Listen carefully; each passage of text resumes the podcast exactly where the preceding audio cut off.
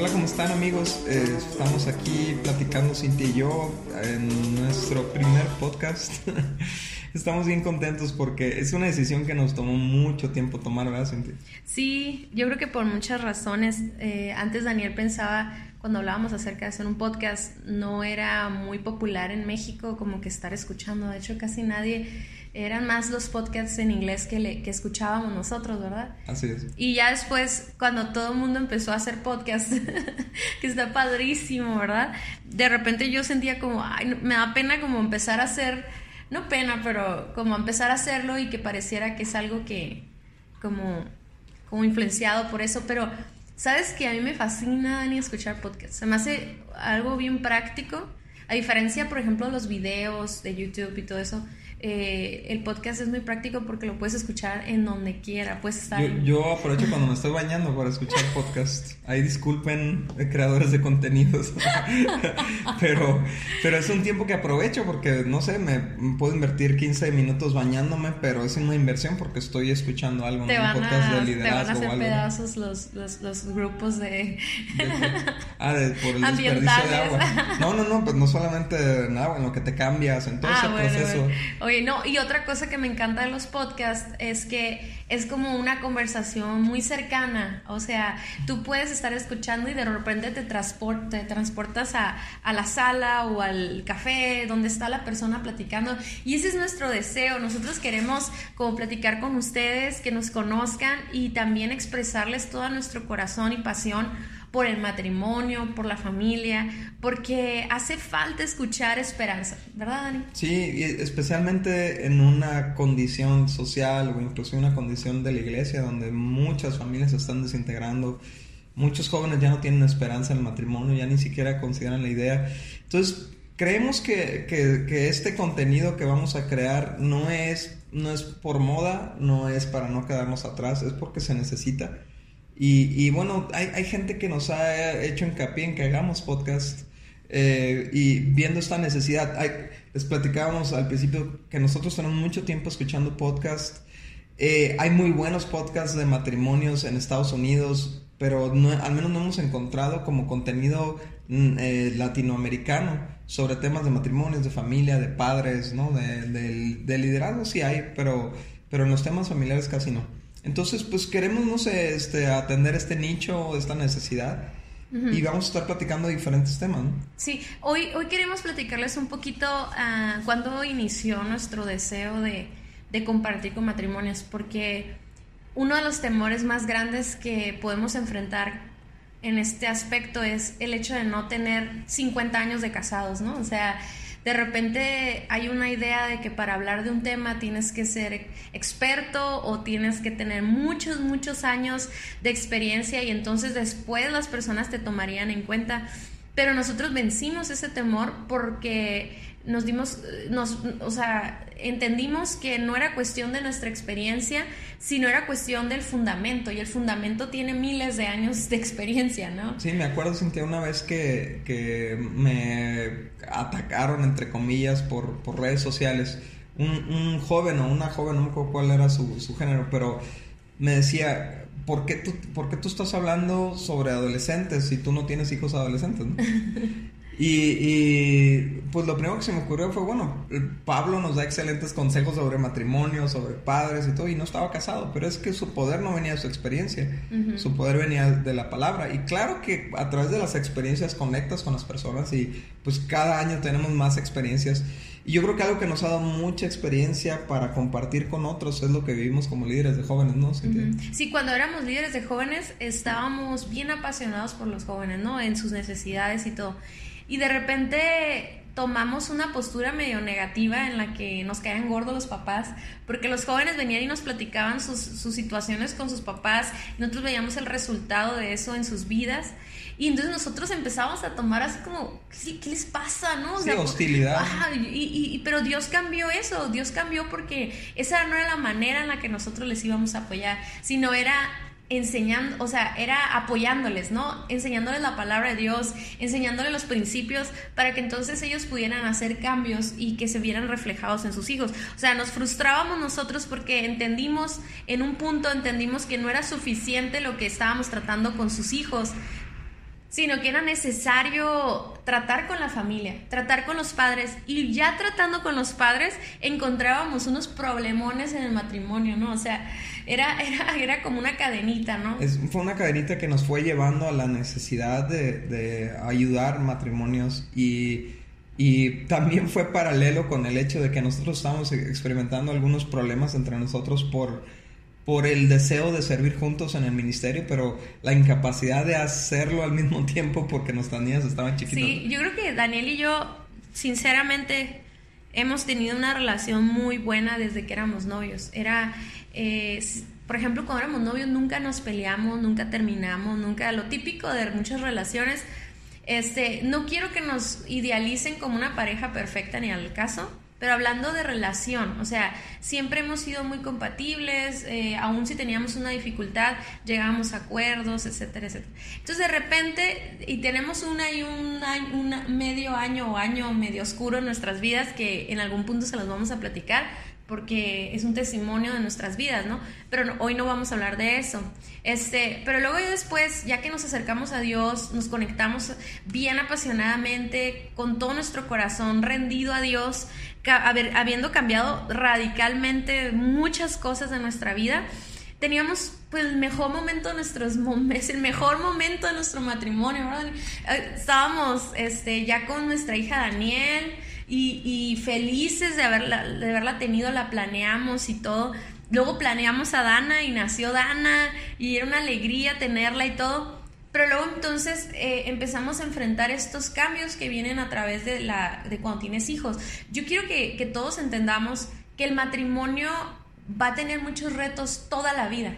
Y esos retos pueden ser el cambio de un trabajo, el tener hijos, el cambio de ciudad, el cambio de etapa de vida, etcétera, etcétera, una enfermedad, o, sea, tanto los, tanto los cambios naturales de la vida como también los cambios drásticos que de repente la vida nos tiene sin que nosotros supiéramos que iban a suceder, ¿no? Y todos estos cambios traen como una como una tensión al matrimonio. Entonces, la manera en la que nosotros lidiemos con esa tensión va a traer un crecimiento o puede destruir nuestro matrimonio. Tenemos que estar bien alertas, ¿no? Entonces, nosotros yo creo que nos agarró medio descuidados porque estábamos tan contentos, tan felices, que de repente una discusión, a mí en lo personal, me hacía sentir muy como insegura, como, ¿qué está pasando? Pues si nosotros no nos llevamos así, yo, yo estaba, Dani estaba platicando ahorita de cómo queríamos los dos apasionadamente servir a Dios, pero eso era pues poner en riesgo nuestra familia, o sea, poner en riesgo la,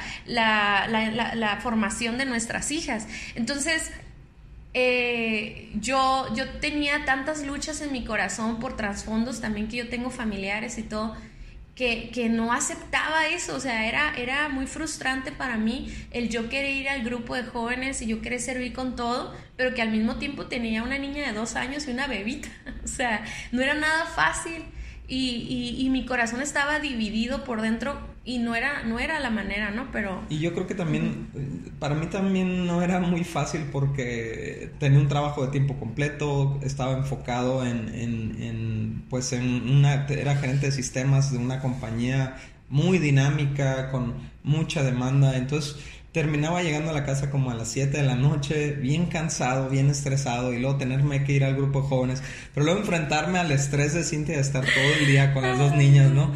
Y yo bien enojada. Sí, entonces era, era realmente, fue una etapa, unos meses difíciles, ¿no? Y, y, y ya cuando se empezaron a intensificar, entonces sí sí empezó, eh, nos ha pasado eso un par de veces en nuestro matrimonio, ¿no? Cuando las cosas ya no, ya no las podemos controlar con nuestra sabiduría o contra con nuestras capacidades y, y, de plano es voltear a Dios y decirle, ayúdanos, ¿qué está pasando? Yo me acuerdo, nomás para que se den una idea, ¿no? Dani llegaba, como dice, ¿no? O sea, y porque nuestra mente de mujer, sobre todo si eres ama de casa, es como, qué padre, ¿no? Él se fue todo el día a trabajar, como si fuera algo muy divertido, pues, o sea, como nosotras lo anhelamos tanto y, suena tan divertido salir, cambiarte, arreglarte, irte a la oficina y todo. Yo decía, bueno, Daniel todo el día bien padre, allá en su oficina, exitoso, ta, ta, ta, y luego llega y luego se va al grupo de jóvenes y yo me tengo que quedar y, y ya no, o sea, hoy no, yo, yo me frustraba tanto que de repente le escribía correos a Daniel. No sé si todavía los tengas, Daniel, espero que los hayas borrado. Pero le escribía así una carta. Un archivo guardado. Lo repaso para alimentar Yo le escribía una cartota así con todo, casi me sangraban los dedos, así de que le decía, bueno, qué bueno, qué bueno que estés allá en el grupo de jóvenes, espero que lo disfrutes mucho, ya que pues tú sí puedes servir a Dios y no te preocupes, aquí estoy yo cuidando a las niñas como siempre, así, pero qué vergüenza, y obviamente pues estaba enfrentando mis traumas, mis rollos, mi madurez, etcétera, eh, esa pasión descontrolada que, que, pues uno tiene cuando es joven, ¿no? Y que es preciosa, pero también muy, muy dañina a veces, ¿no? Y, yo le escribía unos mensajes horribles, pero bien chistoso porque en cuanto lo mandaba el correo, me recapacitaba y Dios me hablaba o Dios me confrontaba y luego yo decía, no, que no lo lea, ¿no? Y luego le mandaba otro correo con el subject así de que, por favor, no abras el correo que te mandé, pero pues ya era muy tarde, Daniel ya lo había visto, ¿no? No, lo que hacía era, era, como me llegaba antes de llegar al grupo, pues yo no quería traer esa ese ruido en mi cabeza, ¿no? Entonces prefería no leerlo ya cuando leía las primeras líneas. Decía, bueno, ya sé a qué se trata, ¿no? Ya que llegue a la casa sabes, O sea, cuánto sentimiento me da esto porque porque está, o sea, yo he visto a tantas mujeres que nadie nos dice eso, o sea, que nadie te explica que hay temporadas de tu vida que van a pasar, o sea, yo, yo estaba viendo mi vida en ese momento como, como típica mujer inmadura, ¿verdad? Y también los hombres les puede pasar esto, yo estaba solo pensando en el presente, o sea, en lo que no podía hacer en ese momento. Sin embargo, fue una decisión de los dos, o sea, fue una decisión, por ejemplo, a mí nunca me ha gustado exponer a mis hijas demasiado al servicio, porque yo no quiero que ellas, yo quiero que ellas amen la iglesia, yo no quiero que ellas, una amiga muy sabia, ella se llama Adriana Iñiguez, un día me dijo, mira Cintia, tus hijas tienen que tener rutinas, tus hijas tienen que dormir a la misma hora, comer a la misma hora, ta, ta, ta. Y entonces yo me daba cuenta que si yo las llevaba a los grupos de jóvenes, para empezar, todo el mundo las traía cargando, ¿no? Y eso era bonito, digo, las amaban y todo. Pero, pero luego de repente a las 10 de la noche eran no estábamos en la casa, pues, o sea, no, no, podía, un día estábamos a las 8, otro día estábamos a las 9, otro día a las 11, a las 12 o andar entregando jóvenes y todo, y era obvio que ya no era una etapa en la que yo pueda seguir en la misma posición. Y ahorita yo les voy a platicar cómo, cómo llegué a, a ejercer mi ministerio aún estando en casa, porque me, me, me encanta cómo Dios como alineó mi corazón y alineó nuestro matrimonio, ¿no? Este, y, y, o sea, pero en ese momento yo lo único que pensaba era, yo nunca voy a servir a Dios, y Dani sí lo puede hacer, y, y que injusta es la vida, ¿no? Entonces, a través de procesos separados, la misma situación, pero Dios tratando individualmente con nosotros, ¿no? Caímos en, en cuenta de esta, de este principio de la indivisibilidad, ¿no? Para, para el matrimonio, ¿no? De que realmente somos uno. Que realmente si yo estoy sirviendo y ella se queda en casa, estamos trabajando para una misma cosa, ¿no? Yo estaba un día, estaba, estábamos acostados ya, ya, este, ya a punto de dormir, ¿no? Y yo estaba orando y yo le estaba diciendo a Dios, ¿por qué pusiste esa pasión en mi corazón? Me hubieras puesto si no me ibas a dejar hacer, o sea, así, yo estaba llore y llore, y Daniel me acuerdo que me dijo, ¿qué tienes? Y yo, no, nada, estoy orando, ¿no? Y cuando estaba orando, yo escuché una voz, yo estoy segura que es Dios, porque me dijo, ¿por qué sigues dividiendo tu matrimonio? Y, yo así como, ¿cómo? ¿Cómo lo estoy dividiendo? Y, y, esa voz me contestó de nuevo, de verdad, ¿eh? no es verbo, no es... Fue así como me dijo, como, ¿que no te has dado cuenta que son uno? Y de verdad, Daniel, o sea, yo me sé ese pasaje de memoria, lo leímos en la boda y tal, ¿no? Pero yo creo que en ese entonces teníamos como cinco, como unos, ¿qué serán? Unos seis años de casados o más. Ese día lloré profundamente porque me sentí uno contigo. O sea, fue como si Dios me hubiera dado la oportunidad de, de tener esta revelación de que no es solamente en físico que éramos uno o emocionalmente uno, sino aún espiritualmente somos una sola carne. Y eso suena bien raro porque es casi imposible eh, imaginarlo, pero ese día yo me sentí uno contigo, o sea, sentí que, que podía servir a Dios a través de tu vida, o sea, ah. ¿sabes?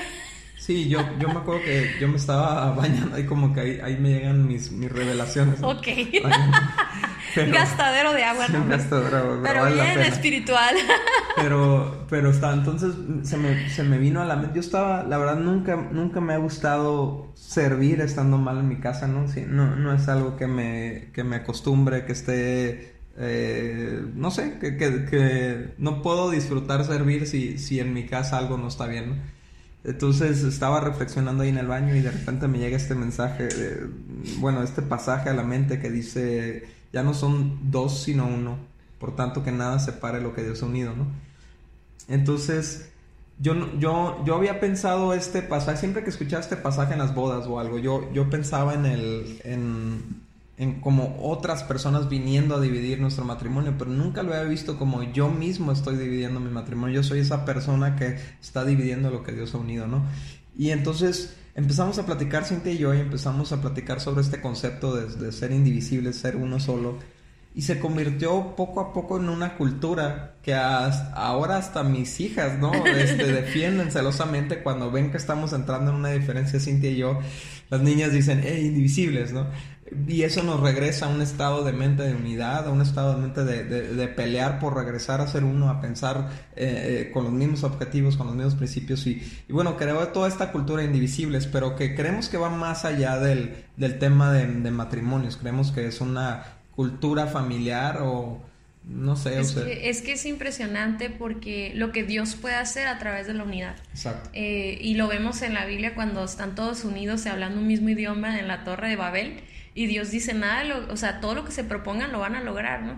Entonces, y, y se me hace bien, bien, hermoso y bien, me siento bien feliz de compartirles todo esto porque cada una de las cosas que nosotros hablamos, por ejemplo, en nuestro libro Indivisibles, son cosas que fuimos detectando en nosotros. Por ejemplo, cuando hablamos de actitudes, yo tenía muchas actitudes que nos dividían.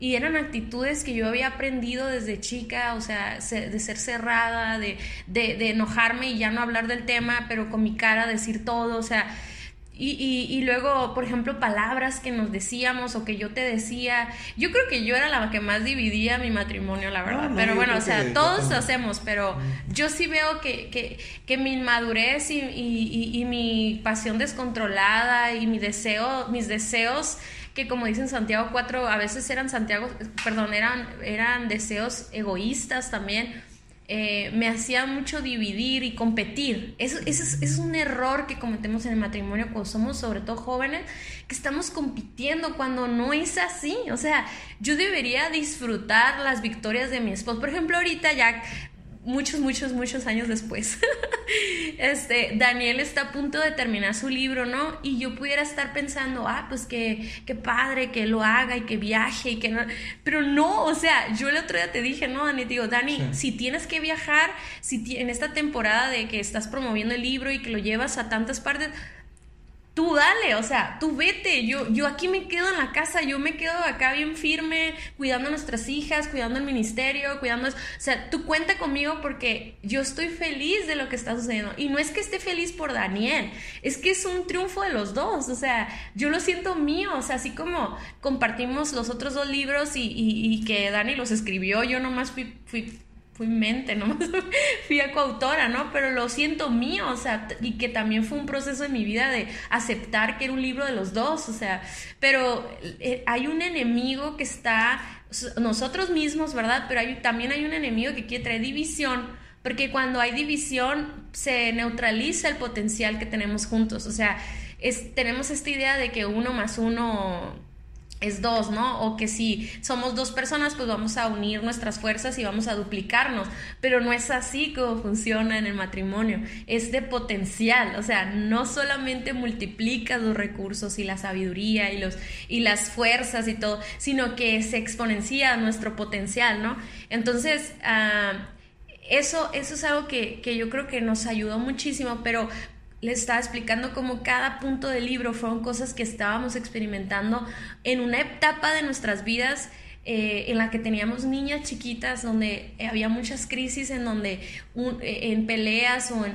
No peleas, gracias a Dios tenemos unos límites bien, bien este, establecidos, que aún nuestras peleas son en sano, ¿no? Nuestras discusiones pues son en sano pero pues sí estaba muy cansada yo, la verdad. Y yo quisiera mucho que en matrimonios que están pasando por esta etapa, eh, si reflexiones, si eres hombre, reflexiona de la postura de tu esposa, si eres esposa, reflexiona y date cuenta que tu esposo no está cruzado de piernas sin hacer nada en su trabajo, porque los dos estamos trabajando, los dos nos la estamos partiendo, los dos estamos siendo intencionales por sacar adelante a nuestra familia y no debemos de estar dividiendo. Y ahora, si tú eres mujer y tú estás pasando por esta situación que yo expreso de cómo me sentía yo, lo único que te puedo decir es que va a pasar. O sea, va a pasar, eh, es una temporada nada más y nuestros hijos después pues van a la escuela y tienen otras actividades y ahí va a haber las oportunidades para desarrollar todas esas cosas que tienes en tu corazón. Pero el ser sabios en, los tiempos va a determinar el futuro de tu familia eh, y, y no vale la pena, o sea, sacrificar la formación de nuestros hijos. Ahora, hay mujeres que trabajan aún teniendo hijos chicos, pero no descuidan su familia. O sea, es parte del proyecto de vida y con los límites necesarios para, para tener un balance como mujer y como esposa y como, y como familia, ¿no?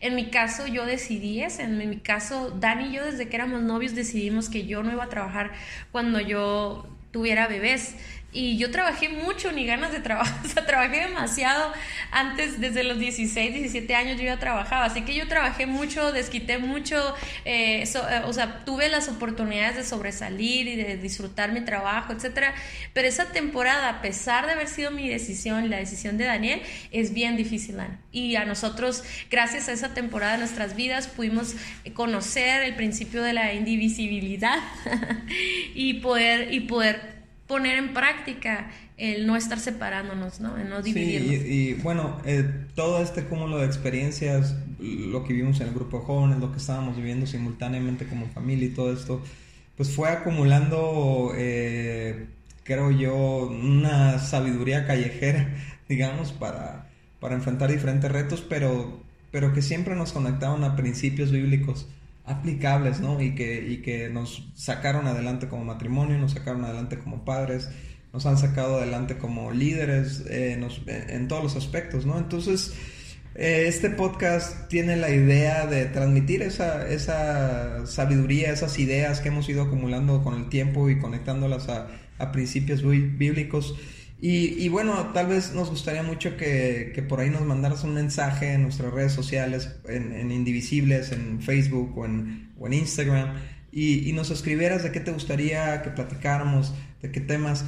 Eh, vamos a estar intercalando temas, vamos a estar hablando de noviazgo, vamos a estar hablando de jóvenes, vamos a estar hablando de padres, vamos a estar hablando de matrimonios y también de cosas que tienen que ver con la iglesia. Hay un poquito campechaneado pero nos gustaría saber qué temas te importan, ¿no? Para platicar un poquito más de eso. Pues muchísimas gracias y nos escuchamos hasta la próxima.